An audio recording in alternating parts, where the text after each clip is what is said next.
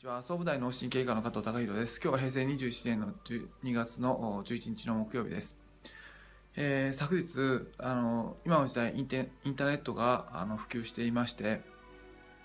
えーまあ、健康情報にしても、まあ、その政治の情報にしてもニュースにしても、まあ、いろんな情報が錯綜して、まあ、何が正しいのか何が自分が受け取っていい情報なのかっていうのが分かりにくいということを、あの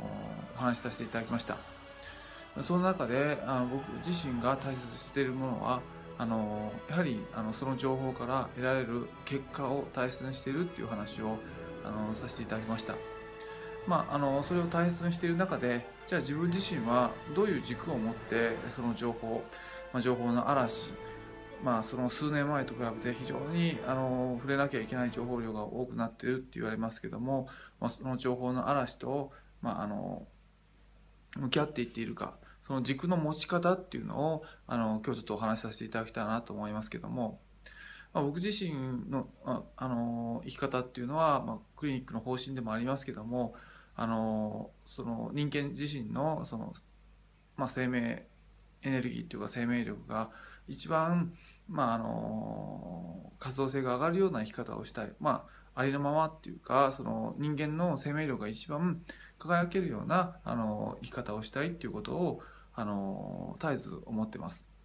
それは、まあ、自分自身が自分らしく生きる、まあ、自分自身が自分らしく生きるっていうことはその誰かの支配下にあるわけじゃなくて、まあ、自分が主体的に生きる、えー、自分の主導権を、まあ、じあの自分の人生を自分の主導権を持って生きていくっていうことになっていきます。で、えーまあ、その中で、まあ、自分の健康自分の心の状態体の状態をチェックしていく上で、まあ、うまくいってるのかいってないのかあの絶えず見るんですけども、まあ、心の状態の中で自分自身があの、まあ、調子悪くなってきてるのかなっていうふうなことをよく見る目安としてはあの被害者意識っていうかあの、まあ、誰かの影響を受けているっていうと思う思う時はあのなんか自分自身が調子悪いなっていうふうに思ってます。えー、なんかうまくいかない結果を得た時に、まあ、誰かのせいだとか何か情報のせいだとか、まあ、基本的には人間ですから思ってしまいますけども、まあ、そういう思いが強くなった時っていうのはあの自分自身の心の状態っていうのがあのちょっと疲れてきてるなっていうか病んできてるなっていうのを感じます。と同じようにあのまあ、いろんな情報をが錯綜している中でその情報をどう受け取るかに関してなんですがやはりその、うんまあ、病んだ心の方が発した情報っていうのはなるべくあのまあ真に受けないっていうかあのあるある程度冷静に見ようとはしております。それはやっぱり何々させられてあのこうなってしまったとか被害者的なあの情報です。あ例えばそのいろんなあの情報がありますけどもあのそのた、まあ、何かのせいで自分はこうなったとかあるいはそのまあいろんな悪いもののせいで自分はあの脅かされている、えー、何かあの大きな、まあ、陰謀組織があの自分たちをあのそのなんか摂取しようといろんなことをた企んでるみたいなあの情報があの言う人いますけどもあのまあもちろんそういった側面あるんだとは思うんですが、まあ、それが正しいかどうかっていうのはあの、まあ、追求しても、まあ、僕自身はあのよく分かりませんしそれを正しいかどうか調べようとするあのエネルギーもないです。なぜならやっぱりそのある程度起こったことっていうのはあの、うんまあ、その被害者意識で捉えていくっていうことが自分にとってマイナスであるっていうことを知っているからだと思います。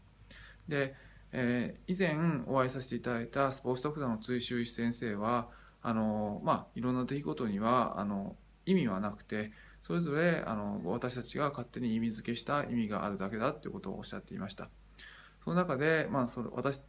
僕自身がその情報の嵐の中であの心の健康を保ちながら心の健康を保つっていうのは自分自身が自分自身の主導権であの人生を生きるっていうことまあ、心の状態をあの維持していくっていうことをしながらその情報と触れ合っていくためにどうしていけばいいかっていうと、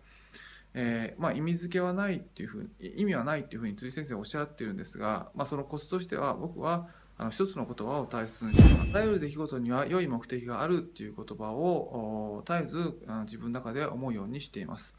まあ、この出来事っていうのは本当言うと意味はないんだと思うんですけども、まあ、自分がこの状態を健康的に保つために自分自身にとってはどういういい目的があってこの出来事が起こったのかなっていうのを、あ、捉えていくと非常に、まあ、その自分自身の中で健康的に生きていけるし、まあ、あのうまい具合にこう人生を歩んでいけるのかなと思います。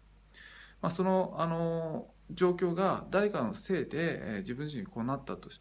あのして、えー、その悪い状況を全て相手のせいにした途端に、えー、その状況の支配している人は相手になってしまいますからで自分自身は奴隷っていうことを認めてしまいますので、まあ、あのそういった状況にはなるべくしないようにあの自分自身はあのあらゆる出来事にはいい目的があるっていう言葉をあの絶えず思ってえー、いろんな情報に触れるようにさせていただいたあの国際関係アナリストの北野義則さん、のメルマガで、まあ、先日あの書かれてあったんですけども、えー、日本人は、まあ、以前は自虐疾患といって、うん、自分たちは、ま、非常に悪かったんだというふうに思ってあの戦後を生きてきた、まあ、その自虐的なあの歴史の見方っていうのがあまりにもひどいからまあ、そそこら辺はちょっとひどすぎるんじゃないですか？ってことをあの、まあ、北野さん自身はあの絶えずメルマガの中でおっしゃってて。でそれが最近はあの、まあ、阪神あの東北の震災をきっかけにやはりそのまああの愛国心というかあのそういったことにも目を向ける人が増えてきて、えーまあ、自虐史観からその、まあ、逆にその日本の歴史は良かったんだみたいなあのことを強く言う人も出てきたと。で結局、まあ、自虐自虐史観であれその日本の歴史は素晴らしかったんだっていう人であれ、えー、まあ、いずれにしてもそれはまあ真実ではないわけであの、まあ、宗教的になってしまうのであのそういった考え方からある程度私たちは脱却して、えー、勝敗論というかあの善悪善悪で考えていくと、まあ、話の決着はまあ一向につきませんのでなぜ勝ったか負けたかっていうことを冷静に考えて歴史を分析していくっていう考え方の方があのの議論に、まあ、シフトシフトしていくっていうことがあの、まあ、あのこれから日本人にとって必要じゃないかっていうことをあの先日のメールマガで書かれてありました。まあ、確かに、まあ、そのとそ通りだと僕自身は思いますし、まあ、どんなにその日本の戦前の,、まあ、あの支配者支配者というかその指導者が素晴らしい方であったとしても、まあ、現実として、まあ、日本人を300万人以上その亡くしてしまったっていう事実はあるわけなので、まあ、その中であのどんなに素晴らしかったにしよう。せよあのなぜ負けたかっていうことを冷静に考えていかなければまた同じような素晴らしい指導者が出てもまた同じように負けてしまうっていうあのことになってしまうので、まあ、あのなぜその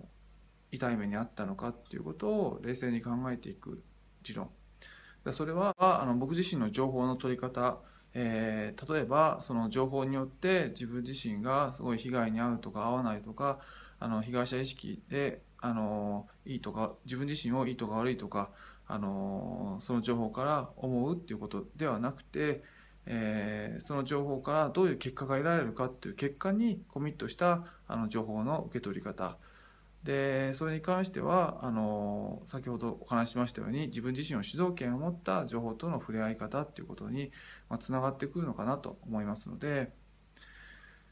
えーまあ、あのそういった意味でその多くの情報を触れ合う時に、まあ、僕自身はそのまず結果を大切にするっていうことを重視しております。で、えー、その中で、えーまあ、その情報のあの意味付けに関しては、まあ、どんな情報にせよあの僕自身にとってはいい目的があるどんな出来事にせよどんな情報にせよ自分自身にとって